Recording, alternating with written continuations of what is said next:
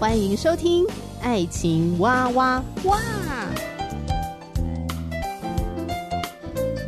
我是史哥哥，我是天天妹。各种情感话题，挖掘深度与广度，挖出感动与温度，为其中的美好惊叹不已。哎，是惊叹还是惊悚啊？以轻松漫谈的方式畅聊各种情感话题。爱情啊，我挖我挖我挖挖挖。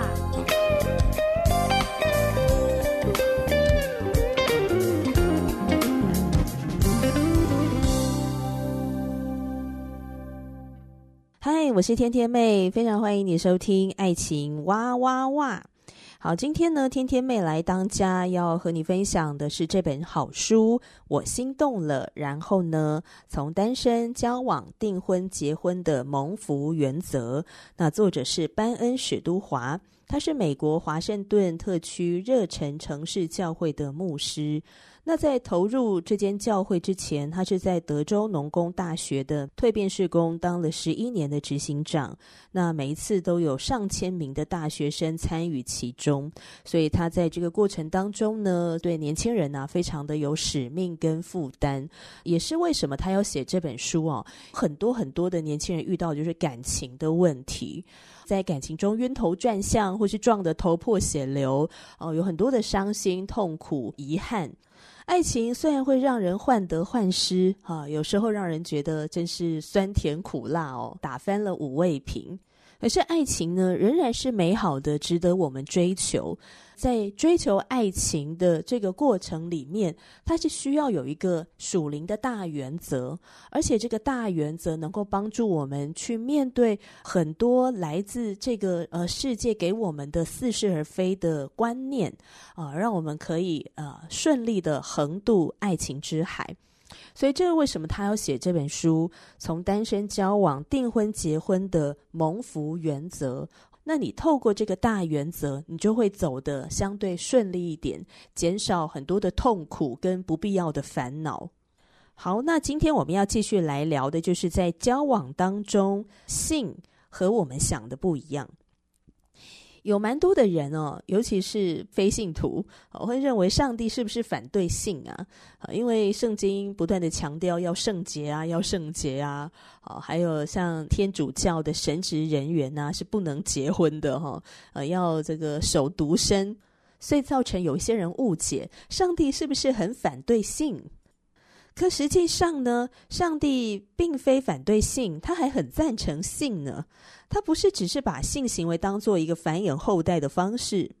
圣经在箴言书呢有这样的一段话，这箴言书呢当初被书写的时候，它是有一个呃对象的，那这个对象呢是年轻的男士。在圣经的箴言书的第五章十五到十九节，你要喝自己池中的水，饮自己井里的活水。你的泉源岂可仗义在外？你的河水岂可流在街上？唯独归你一人，不可与外人同用。要使你的泉源蒙福，要喜悦你幼年所娶的妻。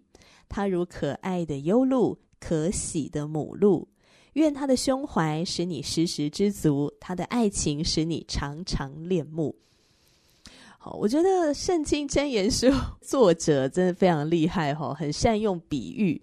好，喝自己池中的水，饮自己井里的活水。好，不要去喝别人的，喝自己的哈。你不要去笑想哈别人的妻子或丈夫哈。呃，你要好好的专心在哈自己所拥有的，好好的珍惜它。好，喝自己池中的水，饮自己井里的活水。然后呢，你的泉源岂可仗义在外？你的河流岂可流在街上？好，如果这个泉水仗义在外，然后河水流在街上，那这就形成这个水患啦。好，那就会带来混乱呢、也会带来破坏。这个泉源或者说河水啊，我自己在读的时候啊，我就把它想象，这就很像是婚姻中的性。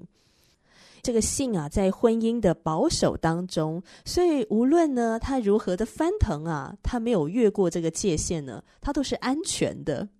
可是他如果越过那个界限哈、流到街上，那就造成水患了，造成混乱，造成破坏。然后他说，呃，他如可爱的幽鹿，可喜的母鹿。这个喜是喜悦的喜，哈，可爱的幽鹿，可喜的母鹿。然后愿他的胸怀使你时时知足，他的爱情使你常常恋慕。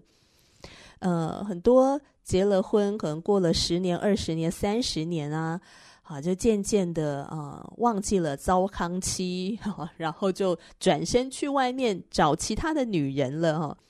所以在这一段呢，圣经不断的提醒年轻的男士，你不要忘记你幼年所娶的妻，然后愿他的胸怀使你时时知足，他的爱情使你常常恋慕。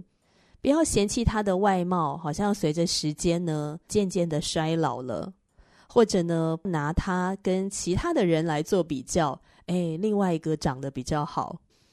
我们其实真的是要为着自己所拥有的配偶而感到知足。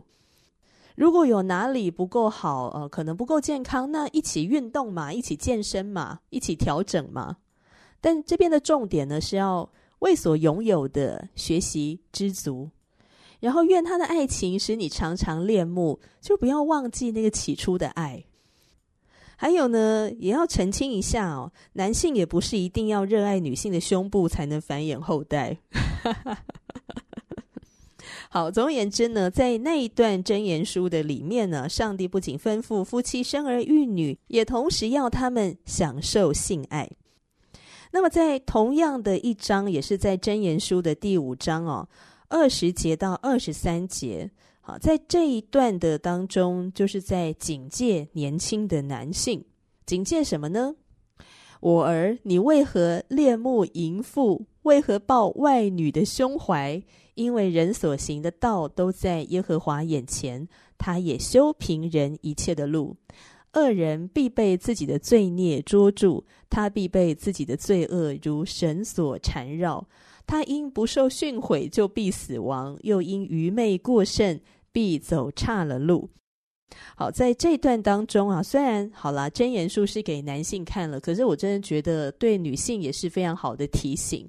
不是只有男人会出轨嘛，女人出轨的也是大有人在啊。哦，所以不管男生跟女生呢，我们都要保守自己。然后呢，为自己所拥有的配偶呢感恩，好学习知足，呃，愿配偶的爱情使我们常常恋慕。那要小心，因为愚昧的关系而走岔了路。上帝完全知道性爱的美好，因为性爱是他所创造的。性就像食物一样，有些性是有益健康的，而有些扭曲的性呢是有害健康的。性也像一把火。它放在家里的壁炉中，能够给这个家带来温暖，能够维护生命。性也让人产生连结，促使夫妻合而为一。性如果跳脱了家庭，跳脱了婚姻，他的行为却变成了可怕的破坏之力。保罗写了《帖撒罗尼迦前书》的四章三到八节。那在这一段的经文里面呢，还是要告诉读者啊，上帝对我们的生命有什么心意？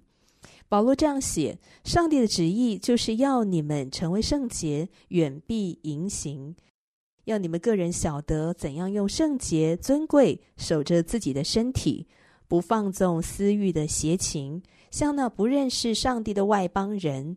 不要一个人在这世上越分，欺负他的弟兄，因为这一类的事主必报应。正如我预先对你们说过，又切切嘱咐你们的，上帝召我们，本不是要我们沾染污秽，乃是要我们成为圣洁。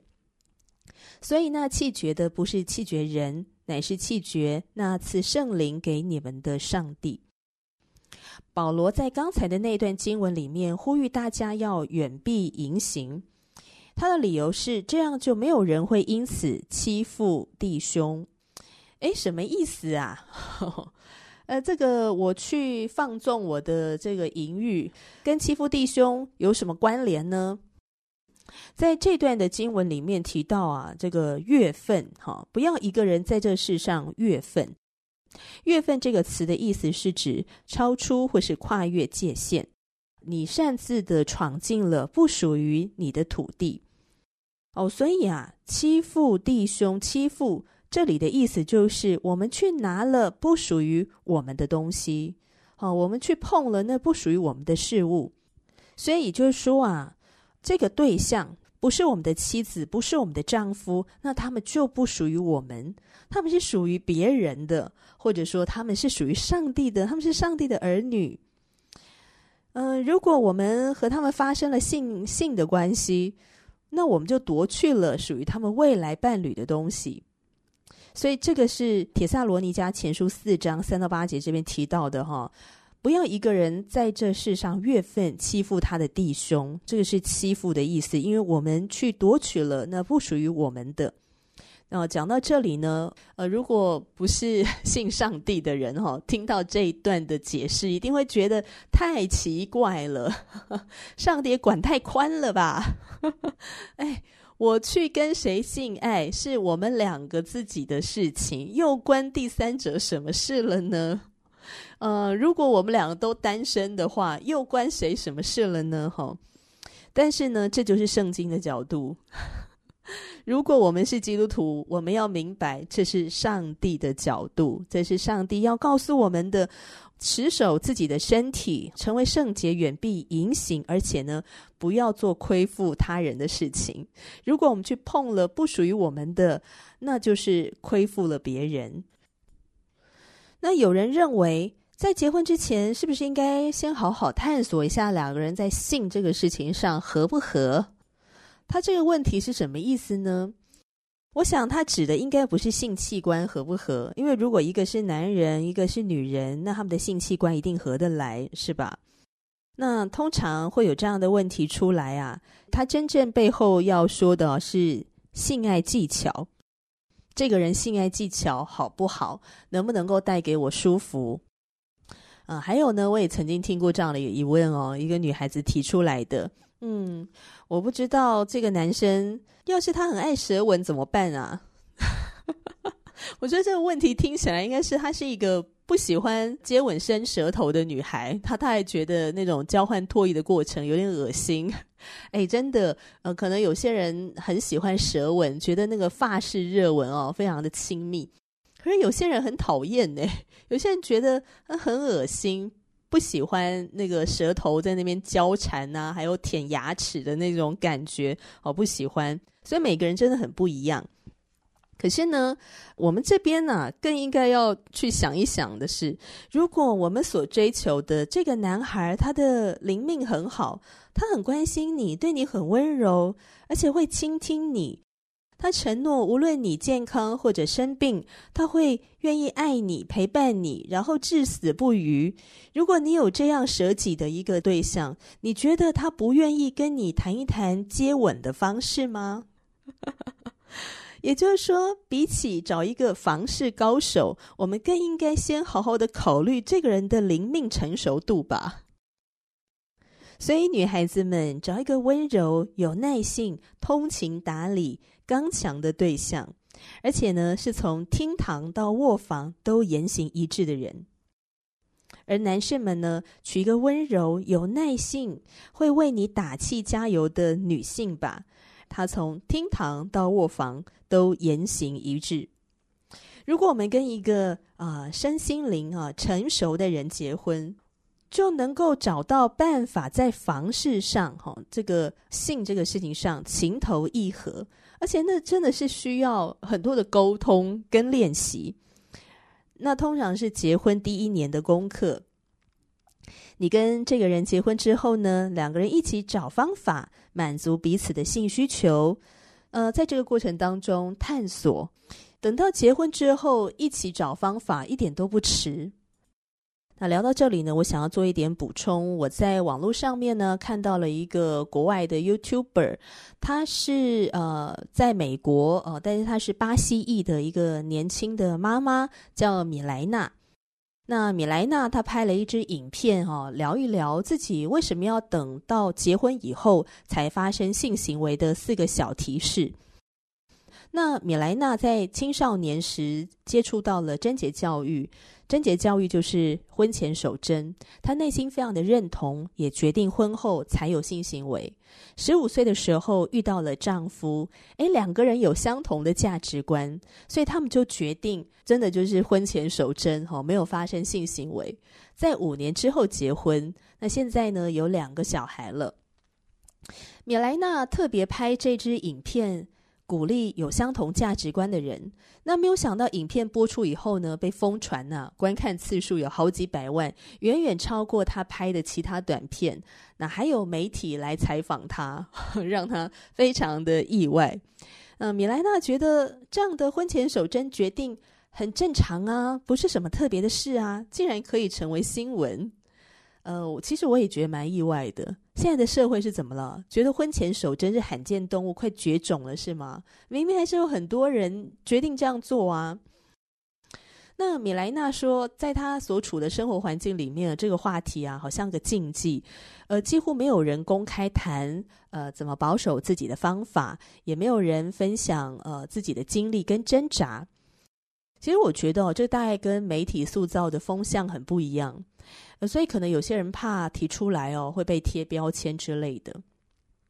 米莱娜认为，大家应该要多一点公开讨论，彼此鼓励，在选择婚前守贞的路上有同伴，互相的扶持啊，同心同行。那他强调，每个人都可以有自己的选择，你是自由的。只是如果有人和他一样，都选择结婚后才有性行为，那或许可以听听他的想法。可以从当中找到共鸣和鼓励。在影片当中，米莱娜提出了婚后才有性行为的四个小提示。第一点，你要找一个有相同想法的人。这个在单身的时候啊，自己就要先有这个想法。米莱娜提了自己的经历，她大概是在十二十三岁哦。在教会哦，参加了一个关于贞洁的呃聚会，大概就是在谈呃为什么要守贞呐？好，那从那个时候起，他就立志结婚之后才能发生性行为。哈，他渴望做婚前守贞。那就在十五岁那一年，他遇到了现在的丈夫，两个人有相同的想法，在婚前要保守自己的身体，婚后才发生性行为。那这一点啊，如果你跟交往的对象想法不一致，那这个挑战就很大了。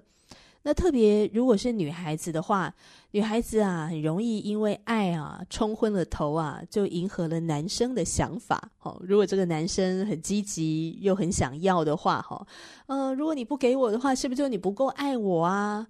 这是一个爱的表现呢？你看其他人都这样做，你是不是不够爱我？好，就这样半推半就，女孩子就很容易就从了这个男孩子了。所以米莱娜认为啊，如果你也想要婚前守贞，那你找的这个对象呢，一定要跟你有相同的想法。他是一个同道中人，你们两个，你们两个都能够明白婚前守贞的价值在哪里。两个人一起共同遵守，哈，彼此加油打气，才不会轻易的放弃。而且在很多的做法上呢，比较能够去建立共识，因为有共同的目标嘛，就比较能够沟通，比较好建立共识。好，那第二个小提示呢，是要避免试探。米莱娜提到，她当初和男朋友啊，就是她现在的这个老公啊。他们不会呢，把自己啊放在一个诱惑的处境当中，例如不会两个人一起睡在同一张床上，好，不会两个人一起过夜，也不会两个人单独在家里面，哈，在一个相对来说是一个封闭的空间。那如果男朋友的父母不在家，好，他就不会去男朋友的家，反过来也是一样。呃，甚至呢，他们蛮谨慎的哦，他们不会一起去游泳，因为可能游泳会穿的比较少嘛，哈、泳衣也很贴身呐、啊，所以为了不要诱惑到对方，哈、哦，逃避试探，所以他们就不去游泳。那不去游泳，还有其他很多运动可以做啊，好、他们可以去爬山啊，一起去骑脚踏车啊，好，一起去散步啊，一起去逛街啊，一起去打球啊，还有很多其他的选择。哦，所以米莱娜就提到哦，这个逃避试探哦，这些的小细节哦，你们可以去讨论。如果你们这一对呢，想要婚前守贞，那你们就要去讨论什么样的情况比较容易让自己落入在试探当中，而且两个人可能不一样，好，所以这是要讨论的。也许对你来讲说，诶，这是一个很自然的呃环境跟氛围，你根本完全不会有被诱惑的感觉。但是对另外一个人来说，他可能觉得诱惑很大啊，好，所以就要沟通。那关于逃避试探呢？米莱娜她也提醒到，她不会跟当时候的老公，哈，还是男朋友的老公聊到性的话题，尤其是一些暧昧啊、挑逗的话题，他们会避免，以免让自己落在试探里面。所以这个逃避试探呢，你们一定要沟通，有哪些点、哪些的状况是会让你们呃好像呃被诱惑的哈、哦，放在这个诱惑的境况里面的。那有没有什么其他的更好的做法可以代替哈、哦，可以避免这个诱惑的情况发生？这都可以去讨论。关于婚前守贞的第三个小提醒是不理他人挑战。米莱娜在高中的时候，身旁的同学们都很惊讶啊！你跟你男朋友谈恋爱，可是没有发生性关系，甚至有人怀疑她男朋友是同性恋。有些人会取笑她，觉得她很奇怪，然后批评她的选择。那有些同学认为啊，中学时期就是一个尝试性行为的时间。对于米莱娜跟男朋友怎么没有发生性行为，他们感到非常的意外。那有的人态度比较不好的，就嘲笑他们。那面对这些不友好的、不认同的态度，米莱娜呢，很坚定的做她自己，因为他知道他为什么要做婚前守贞，他不是为别人，他是为自己，也是为着上帝。他知道婚前守贞的价值在哪里，所以他坚持，他认定这个价值。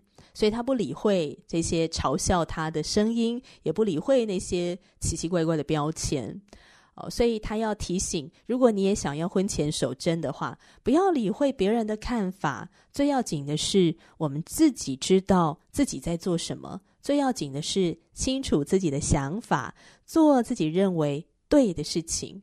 没有人可以决定你做或不做什么。好，第四个关于婚前守贞的小提醒就是，容许双方在婚后才慢慢协调性生活，探索性生活。好，我认为第四点呢也是非常非常的重要。嗯、米莱娜提到跟男朋友快要结婚的时候啊，嗯、呃，那些身边的骚扰啊、质疑啊没有停止啊，甚至还更加的严重，让他们感到烦扰。呃，有些人会质疑他们：你们真的懂怎么发生性行为吗？你们会不会在洞房花烛夜，两个人就是你看看我，我看看你，好吧，倒头就睡？因为没有人知道该如何开始，或这个性爱可能困难重重，放错位置，好之类的啦，就是质疑他们：你们知道该怎么做吗？吼。那米莱娜就说啦，性行为是她跟老公之间一个很私人、很亲密的时刻。即使起初需要时间探索一下，不会一拍即合，但这完全没有问题。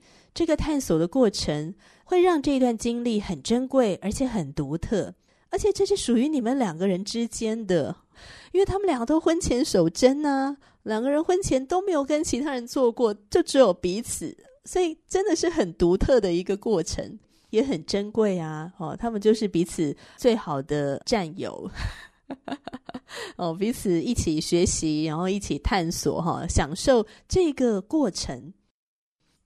所以米莱娜呢，她认为这就是上帝的心意，啊，夫妻二人成为一体，永不分离。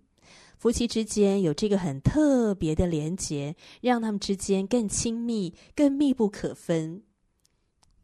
而且呢，因为他们两个人都没有跟别人做过，哦，所以他们不用呃将配偶跟其他人做比较，也无从比较，因为性行为就只限于他们二人之间的事情。协调性生活、探索性生活的过程，也成为了他们夫妻之间很有趣而且很美好的经历。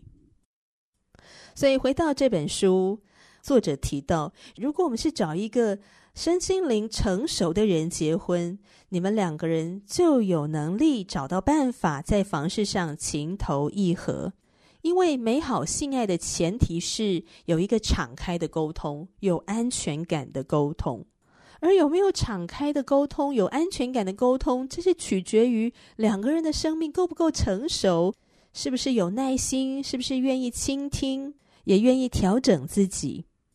而在交往的时候，最重要的事情是好好的观察彼此究竟合不合适走入婚姻。因为婚姻除了性，还有太多太多的事情。上帝希望我们享受性。但必须在合一的界限内来享受。在书中啊，作者写了一段话，我觉得很幽默啊。他写到说：“不要听信谎言，以为自己要过一个在信上的清教徒。我们应该要有性欲，你该当一个大胆、风趣、温柔、贴心、狂野的奥林匹克房事运动家，尽情的享受性爱。”但必须在一个合适的界限范围内，而这个界限就是在婚姻当中，在夫妻关系里面，你可以有最亲密的、最激情的性爱。好，那么在书里面呢，作者也提到，我们在对抗情欲的时候，这场战争啊，不是为了赢得上帝的接纳，我们是以在上帝的接纳当中为出发点，去面对这场情欲的战争。诶，这两个出发点是不是非常不一样？我已经知道上帝接纳我了，所以我以这个为出发点，这是非常不一样的。在约翰福音的第四章里面，耶稣和井边妇人的谈话。那我们知道，这位井边妇人她的性生活一直是乱七八糟的，她有好几个老公。